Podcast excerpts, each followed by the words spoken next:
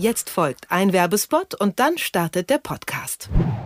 Der Podcast Neustart wird Ihnen präsentiert von der IKK Klassik. Ob Berufseinsteiger, Studenten, Arbeitnehmer oder Selbstständige, alle, die etwas für ihre Gesundheit tun möchten, unterstützt die Krankenkasse IKK Classic mit bis zu 180 Euro pro Jahr. Gesundheitskurse wie Yoga und Pilates gehören dazu, aber zum Beispiel auch autogenes Training oder Ernährungsberatung. Auch Kurse in Fitnessstudios und Sportvereinen können Sie so finanzieren. Doch nicht nur das. Einige Gesundheitskurse können Sie sogar online von zu Hause aus besuchen, zum Beispiel die Online-Kurse Rauchfrei oder Rückentraining. Auf der Website ikkklassik.de finden Sie alle Online-Angebote und alle unterstützten Kurse in Ihrer Nähe im Überblick. ikk-klassik.de Neustart. Karriere und Bewerbung bei Detektor FM. Hier ist Detektor FM mit dem Neustart, der Podcast für Beruf und Karriere. In den letzten Folgen, da ging es darum, wie Millennials und die Generation Z gerne arbeiten. Sicherheit und Sinnhaftigkeit ist ihnen wichtig. Wir haben uns Arbeit 4.0 oder auch New Work äh, angeschaut, wo durch die Digitalisierung der Arbeitswelt immer mehr Berufsbilder entstehen, wie zum Beispiel der oder die Influencerin. Ja? Zu Deutsch Beeinflusser, 30.000 gibt es davon mittlerweile in Deutschland und äh, jeder Dritte hat angegeben, dass er auch gerne Influencer sein möchte. Was sind denn eigentlich Influencer? Das können Politiker sein, Sportler, Journalisten, Blogger, YouTuber, Schauspieler, ja, die haben eine gute, starke Präsenz im Internet, viele Follower und können dadurch ganz gut Werbung und Vermarktung machen. Ne? Das nennt sich dann sogenanntes Influencer-Marketing. Und dann gibt es natürlich Kohle. Influencer können auch ganz normale Menschen sein, die durch ihren guten Geschmack bekannt werden im Netz, wie Nanda Westcott alias Nanda Schwarz, 24 Jahre alt aus Köln. Sie wirkt äh, in diesem ganz großen Glanzbild Instagram auf mich ganz echt, ja. Die hat Augen für schöne bunte Klamotten, Schuhe ohne Absätze, Möbel, Bilder, Fotografieren, Tattoos, die sie selbst trägt. Sie liebt gesundes Essen, wie zum Beispiel Pumpernickel mit veganem Bauernschmaus, Matcha-Tee. Ihr trefft sie auf Flohmärkten oder draußen in der Natur beim Campen und jetzt bei Detektor FM. Herzlich willkommen, Nanda Schwarz. Hi. Pumpernickel mit veganem Bauernschmaus. Ja. Das ist das, was Instagram über dich verrät. Hat's geschmeckt? ja, sehr gut. Ähm, aber stimmt, ich poste ja eigentlich gar nicht so viel Essenssachen, aber der Pumpernickel, da kann ich mich nur dran erinnern. Hast du heute schon Zimt gegessen oder getrunken? Ich habe heute noch äh, gar nichts gegessen und getrunken, weil ich bin bei meinem Freund und sein Kühlschrank ist einfach leer. Also ist einfach nichts drin. Wir haben einfach gestern, wir haben Samstag nicht eingekauft und dann waren wir gestern irgendwie unterwegs und ähm, ja, da ist quasi nichts, was man essen oder trinken kann, leider. Und du magst ja Zimt gerne auf alles, ne? Zimt und Senf. Also Zimt für die süßen Sachen und Senf für die herzhaften. Ja, cool. Das Wichtigste ist, du hast tatsächlich 186.000 Follower. Das muss man erstmal sacken lassen. Das ist krass für jeden Normalo, der sich so bei Instagram rumtreibt. Ne? Ähm, damit bist du jetzt auch über den Mikro-Influencer hinaus. Das bedeutet, du bist ein Mittier-Influencer, ist das richtig? Ich weiß gar nicht, ehrlich gesagt, so genau, wo da die... Ähm wo da die Grenzen genau liegen. Ich dachte immer irgendwie so eine Grenze wäre immer 10.000, habe ich mal gehört. Ähm, aber da ich da wirklich so reingerutscht bin und mich tatsächlich nie wirklich, ähm, äh, sag ich jetzt mal, professionell damit beschäftigt habe, mich irgendwie einzustufen oder das zu definieren, weiß ich nicht genau, wo, wo ich mich da einordnen kann. Aber ich denke ja, so ein mittleres Ding würde schon irgendwie, würde ich jetzt auch sagen. Ja. Wie bitte, wie hast du das denn hinbekommen? Ich habe mal geguckt, ich habe bei dir mal ganz zurückgeblättert. Ne? Du hast angefangen mit einem, ja, mit einem Haribo-Herzen, dann äh, mit einem Knutschbild und einem ja. Sonnenuntergang. Das Haribo-Herz, das habe ich meinem damaligen Freund, der war ich ja noch in der Schule, ähm, zum hier 1. Mai gemacht, weil man hat ja immer so was so Reisherzen oder so gab es ja immer äh, irgendwie war mir das zu langweilig und dann, äh, der stand so mega auf Haribo und dann habe ich so ein riesiges Herz, so ein Pappherz genommen, habe das mit so einer Klarsichtfolie umwickelt und habe dann Zuckerguss gemacht und dann ganz viel Haribo gekauft und das komplett da drauf aufgeklebt und das war so schwer, dieses Ding. Und ich war so stolz darauf, dass ich das unbedingt auf Instagram posten musste. Und ich weiß noch genau, dass ich die ganze Zeit warten musste, bis endlich der 1. Mai vorbei ist, weil er ja sonst sieht, dass ich ihm dieses Herz gebastelt habe. Und wann ging es dann los? Dass, ich meine, mittlerweile hast du, ich weiß ich gar nicht, 4000, 5000 Likes auf dem Bild oder so oder noch mehr. Was waren so die höchsten Like-Zahlen damals fürs Haribo-Herz? Das war noch ganz moderat, oder? Boah, ja, ich weiß jetzt gerade gar nicht, wie viel äh, Likes da drauf waren, aber ich weiß noch, dass ich, also mich hat eine Freundin damals überredet, mir Instagram überhaupt zu machen. Ich hatte ganz lange gar kein ähm, richtiges Handy. Und dann waren meine Eltern irgendwann wirklich ein bisschen genervt von mir tatsächlich äh, und haben mir dann eins geholt.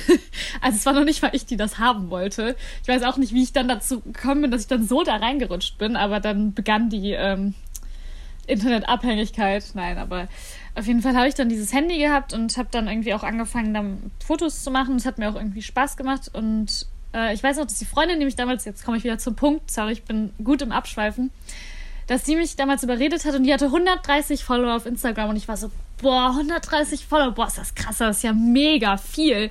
So, und dann dachte ich so, boah, so viele Freunde habe ich noch nicht mal auf Facebook und war so richtig, war so richtig, boah, ist das viel.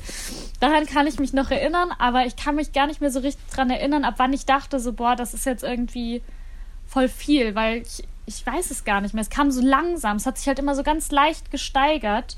Und irgendwann, ich glaube, so gewöhnt man sich dann schneller daran, weil man dann einfach, weil es nicht so von heute auf morgen war, sondern es war wirklich immer so ein bisschen mehr. Dann hatte ich plötzlich, ich weiß noch, als ich 1000 Follower hatte, da weiß ich noch, dass das ein großer Schritt irgendwie war, wo ich dachte so, boah, das ist schon voll viel, so viele Leute es schon sind. Und ich kenne die auch alle gar nicht persönlich. Es fing ja auch da erst an, dass man überhaupt Leuten folgte, die man nicht über Bekannte kannte oder Freunde waren, sondern die man halt wirklich irgendwie zufällig drauf gestoßen ist, aber einfach cool fanden, was die gepostet haben. Das war ja am Anfang voll das Unding. Da wärst du, da hätten dich alle komisch angeguckt, wenn du irgendjemandem gefolgt bist, den du nicht wirklich kennst. Da waren alle so, hä? Ist aber ein bisschen creepy. Und mit, mit welchem Bild bist du denn dann durch die Decke gegangen oder wo hast du gedacht, oh wow, gab es da einen Moment, so was weiß ich, 1000 Likes oder sowas?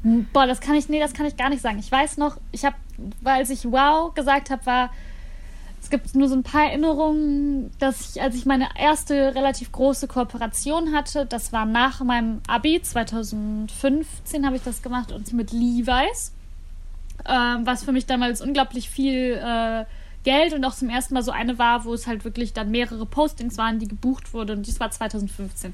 Daran kann ich mich gut erinnern.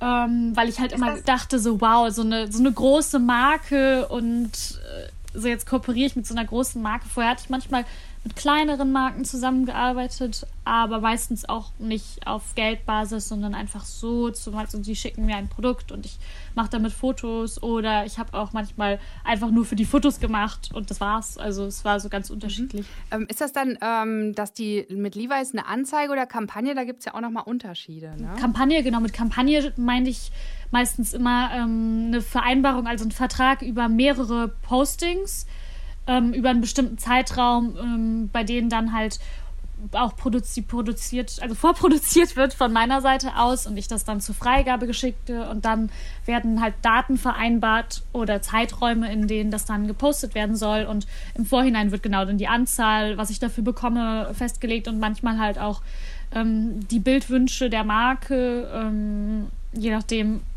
sage ich jetzt mal ganz banal irgendwie, soll ein Ganzkörperbild sein, weil alles zu sehen sein soll oder so, ne? Nanda, wie sind die denn auf dich aufmerksam geworden, jetzt Levi's zum Beispiel? Sind die dann, haben die, hat irgendwann bei dir das Telefon geklingelt oder, oder haben die dich über Instagram angeschrieben? Wie läuft das? Nee, das lief über Mail, ganz normal Mail-Kontakt. Und den habe ich in meinem Impressum halt auch drin.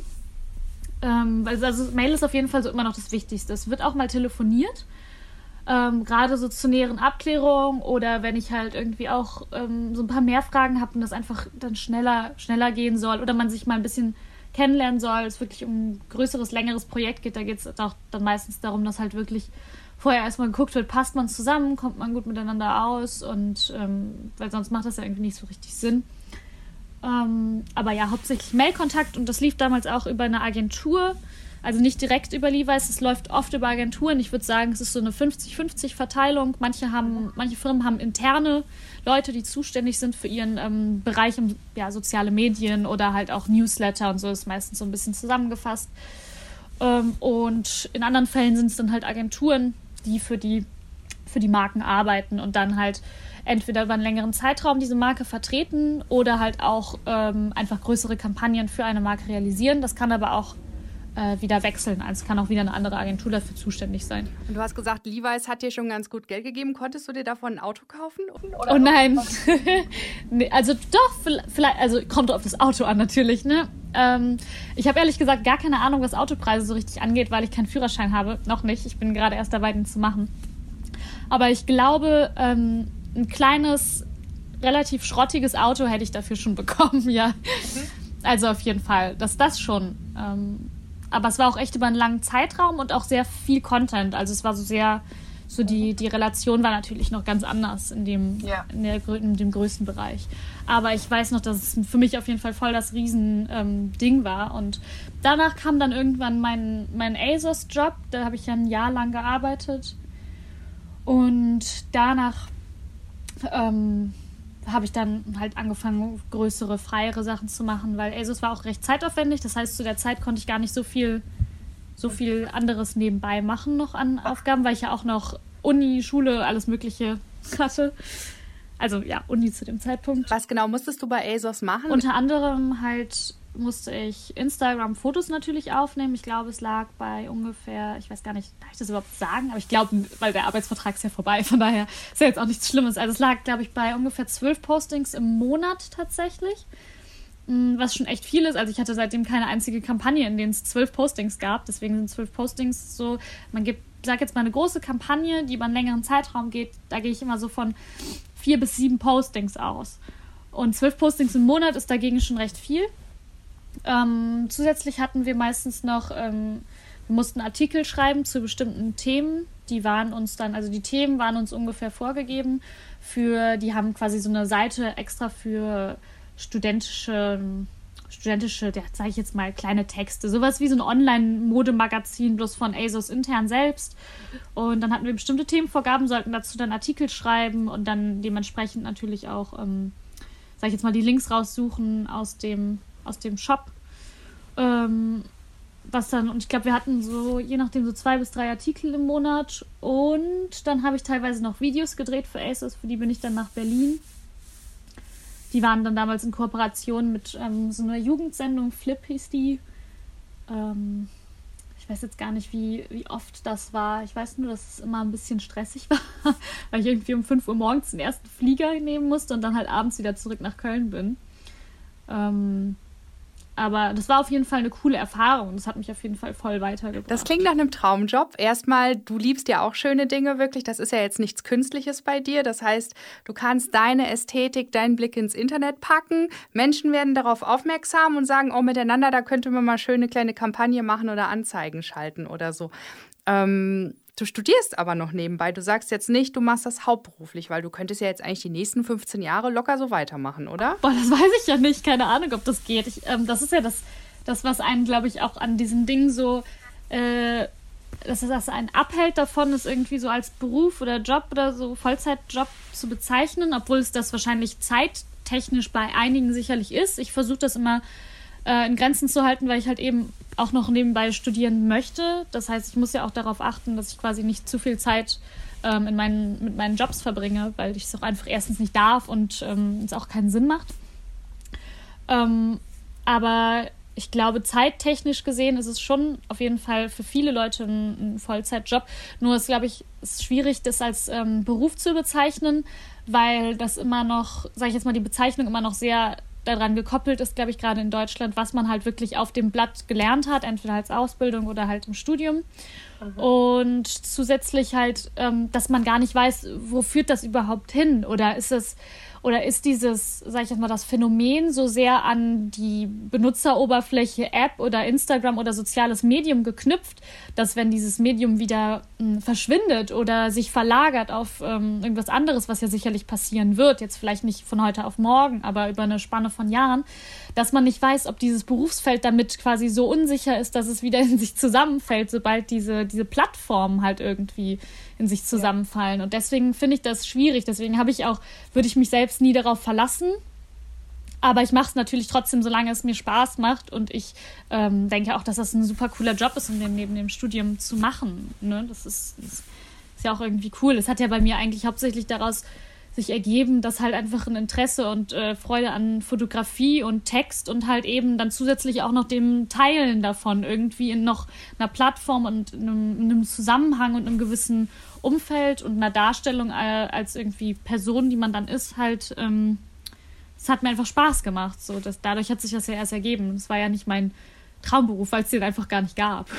Klar. Und das hat sich tatsächlich einfach auch so, wie du es am Anfang sagst, verbreitet, ne? Wie so ein Schneeball, der so ganz langsam immer weiter rollt, oder? Weil viele sagen ja, Mann, wie werde ich denn auf Instagram irgendwie bekannter? Irgendwie, dann gibt es ja diesen Algorithmus und lalala und irgendwie kommt man über seine tausend Leutchen nicht hinaus.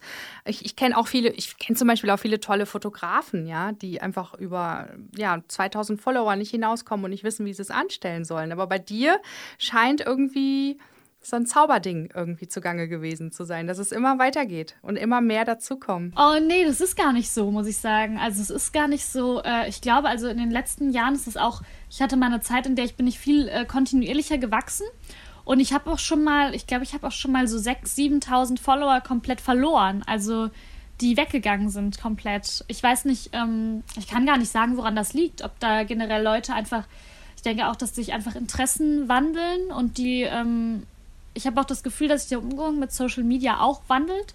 Also, dass Leute versuchen, weniger Leuten zu folgen, weil sie zwar das Medium gerne nutzen an sich, aber gemerkt haben, dass dieser Überkonsum einfach ungesund ist und das Verhältnis dadurch zum Internet und zu sozialen Medien einfach so schlecht wird und so negativ belastet ist und dass man das halt durch seinen eigenen Umgang damit wandeln kann und das wird, denke ich, deswegen Leute auch einfach entfolgen. Ich habe auch schon vielen Accounts entfolgt, weil ich mir denke, ich muss meinen Umgang damit ändern, damit ich weiterhin damit nicht, ähm, sage ich jetzt mal, unglücklich werde. Und ich glaube, da haben mir auch schon einige entfolgt und äh, dann folgen mir aber auch wieder Leute. Also es ist so, an manchen Tagen wird es quasi ein Minus dadurch, dass mir Leute entfolgen und wieder Leute folgen und an manchen ist es wieder ein Plus. Also, und früher war es eher so ein kontinuierliches Steigern. Ähm, und ich weiß ja nicht genau, wie das bei anderen ist. Ich habe aber mit anderen auch schon, ich habe von anderen schon Ähnliches gehört und ich habe das Gefühl, das liegt daran, dass die Leute, dass sie sich der Umgang mit der App einfach auch verändert und dass natürlich man auch älter wird. Ich meine, damals war ich 17, jetzt bin ich 24. Äh, meine Bildsprache und meine Inhalte haben sich auch verschoben und mit mir verändert. Und ähm, wenn ich dem aber nicht, sage ich jetzt mal, treu bleiben würde, dann würde mir das ja selbst auch keinen Spaß machen. Und dann muss ich auch damit klarkommen, dass vielleicht anderen das dann halt eben nicht mehr gefällt. Ne? Ist dahinter denn, du, du bist ja voll der Profi, was das angeht, ne? So eine Strategie auf jeden Fall, dass du alles im Blick hast, wie viele Leute dazukommen, wie viele gehen und Boah, nee, ich versuche da gar nicht so drauf zu achten, ehrlich gesagt. Ich gucke mir das natürlich manchmal an, weil manche Firmen wollen auch, dass ich ihnen vor den, vor den Kooperationen Screenshots schicke von meinen Insights. Ähm, also es wollen tatsächlich sogar die meisten mittlerweile haben. Um, und dann gucke ich mir das an, aber ich versuche da eigentlich nicht drauf zu gucken, weil ich glaube, dass es nicht gesund ist. Auch wenn man das versucht so rational zu sagen, so ja, ähm, das ist nicht so wichtig, sondern es ist wichtiger, dass du wirklich auch hinter dem stehst, was du machst und dass dir Spaß macht. Und das finde ich auch so, also das meine ich auch ehrlich so. Aber ich glaube, wenn man sich trotzdem zu viel mit den Zahlen beschäftigt, dann beeinflusst einen das. Und dann guckt man trotzdem drauf und denkt sich so, hm, das kommt eigentlich besonders gut an. Ich weiß zum Beispiel, dass generell eigentlich Postings mit Menschen und mit, sage ich jetzt mal, dem eigenen Gesicht oder die sich um Mode oder ähm, Selfies drehen, also generell viel mehr besser ankommen. Aber es ist einfach nicht mehr so, dass ich sowas jeden Tag posten möchte, weil ich einfach so viel mehr Interesse auch an anderen Dingen habe. Und ich glaube, wenn ich mir die Zahlen zu oft angucken würde, dann wüsste ich zu sehr, was kommt eigentlich an und was bringt mich weiter. Und ich möchte mich davon ehrlich gesagt gar nicht so krass leiten lassen. Hast du schon mal Angebote abgelehnt? Ja, klar. Ja, auf jeden Fall. Viele, tatsächlich. Also es sind sehr viele, die man ablehnt, weil man auch einfach ähm, einen anderen Blick darauf bekommt. Man wird älter, man lernt Dinge, man automatisch dadurch, dass man in dieser Branche ist, muss man sich sollte man sich auf jeden Fall mit bestimmten Dingen auch beschäftigen und demnach auch ähm, Angebote auch mal ablehnen. Ne? Also es ist klar, dass man auch irgendwie davon abhängig ist, geldmäßig, aber ähm, es, es gibt da schon irgendwie einen gesunden Menschenverstand, den man manchmal einschalten kann. Und ich glaube, dass je älter man wird, dass man den auch, ähm, sag ich jetzt mal, irgendwie moralisch da ein bisschen besseres Gefühl, Gespür für bekommt. Und ähm, da habe ich definitiv auch viel gelernt. Also die Jobs, die ich mit äh, 17, 18, 19, 20, 21 gemacht habe, davon würde ich wahrscheinlich viele vielleicht heute nicht mehr machen. Aber es ist natürlich auch ein Lernprozess und ähm, ich will mich dafür jetzt auch nicht selbst irgendwie fertig machen oder verurteilen, sondern ich will lieber darauf zurückblicken und sagen so, hm, ja, den würde ich heute nicht mehr machen an, an deiner Stelle. Aber ja, so ist das halt. Ne? Ich meine, dadurch, dass man auch keine Ausbildung dafür bekommt, muss man natürlich sich auch erstmal positionieren lernen. Und finanzierst du dir ähm, dadurch, dass du Influencerin bist, auch dein Studium komplett damit? Also ich finanziere mein komplettes Studium, meine Miete, meine Einkommen damit und da bin ich auch sehr froh drüber und äh, meine Eltern sind da auch froh drüber, weil ich ja jetzt auch schon was länger studiere und ja auch noch wechseln möchte jetzt und ähm, ja, also natürlich bekommen weiter, ich bekomme natürlich trotzdem Kindergeld, ne, das ist halt, aber ähm, ja, das war es dann eigentlich auch. Und ja. was möchtest du wechseln? Ähm, ich mache momentan einen medienbasierten Studiengang, ähm, muss aber sagen, also auch an der Uni zu Köln. Ähm, und ich habe mich damals halt nach dem Abi direkt eingeschrieben, weil ich, ich war aber auch, wie natürlich jeder, irgendwie super orientierungslos und ich dachte so, okay, was mache ich denn? Und ähm, war sowieso total orientierungslos, weil es gar nicht feststand, ob ich mein Abi mache. Also ein Jahr zu, zwei Jahre zuvor war ich noch total auf der Kippe. Gehe ich vielleicht aufs Berufskolleg und mache mein Fachabi. Und dann war ich aber doch so scheiß drauf, ich setze mich jetzt nochmal hin, ich wiederhole eine Stufe und ich mache mein Abi. Und ähm, das war dann so dementsprechend irgendwie so überraschend gut tatsächlich. Ich war vorher echt nicht gut in der Schule, aber das war überraschend gut. Und demnach hatte ich dann plötzlich die Auswahl. Und ich stand da vor dieser Auswahl und ich wusste überhaupt nicht, was ich machen wollte. Und ich dachte, okay, ich will auf jeden Fall irgendwas machen, was ich in der Schule bisher nicht gemacht habe, weil ich irgendwas anderes machen möchte. Und dann habe ich mich einfach mal eingeschrieben und bin dann bei irgendeinem Studiengang gelandet und habe dann gedacht, okay, ich fange jetzt einfach mal an. Und so lief das dann auch und ich habe das dann ähm, so quasi diese die Regelsachen auch belegt und dann hatte ich irgendwie ein Semester, in dem habe ich wirklich fast gar nichts bekommen tatsächlich. Also es ist immer ein bisschen das kennen wahrscheinlich viele Studenten, man bewirbt sich halt, aber man kommt halt einfach in den Kurs nicht rein, weil es irgendwie 120 Belegwünsche auf 20 Plätze gibt oder so. Und dann hatte ich halt ein total lasches Semester.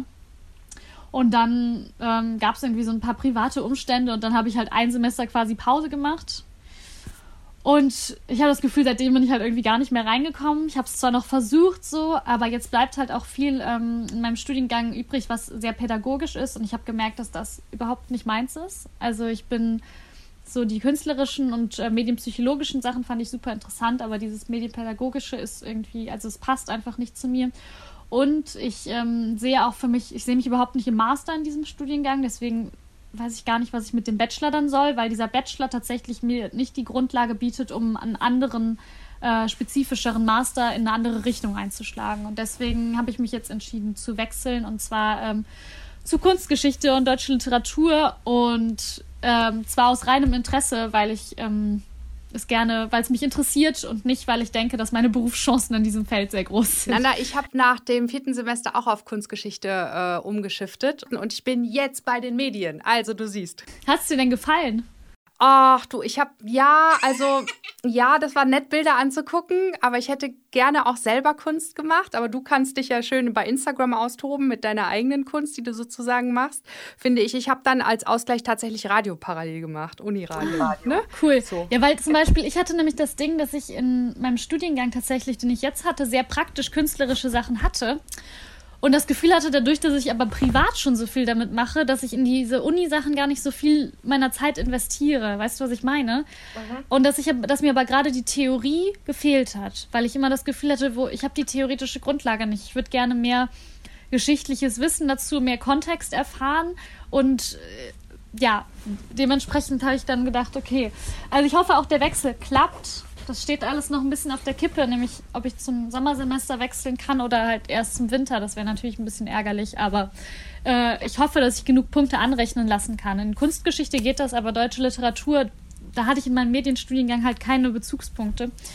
Deswegen versuche ich das gerade in dem Semester nachzuholen und hoffe, dass das funktioniert. Aber wünscht mir Glück. Ich wünsche dir auf jeden Fall Glück. Und im Rücken hast du ja auf jeden Fall dein Einkommen, wo andere dann schon eher so am struggeln sind und so. Ne? Ist dir Neid mal entgegengeschlagen im Netz? Irgendwelche blöden Nachrichten oder so? Blöde Nachrichten sicherlich, aber ähm, tatsächlich nicht so, so mega viele. Ähm, es ist, ich habe das Gefühl, es ist alles ein bisschen ähm, krasser noch geworden. Dahingehend, dass ähm, sehr, sehr schnell Schlüsse gezogen werden und ähm, sehr, sehr schnell jedes auf die, auf die, alles auf die Goldwaage gelegt wird. Oh Gott, richtige Floskel gerade.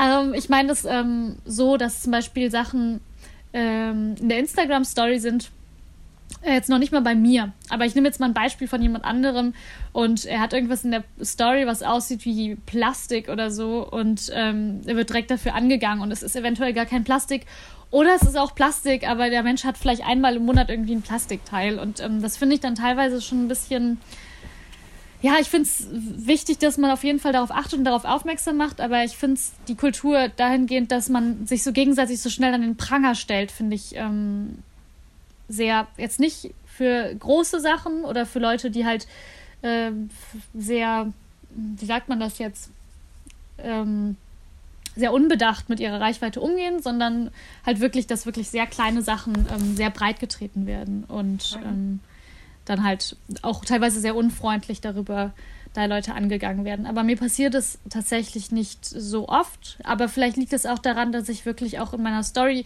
ich teile zwar viel, also im Gegensatz natürlich dazu, was meine äh, Mitmenschen teilen, meine Freunde, für die ist das unglaublich viel und sehr viel Privatsphäre.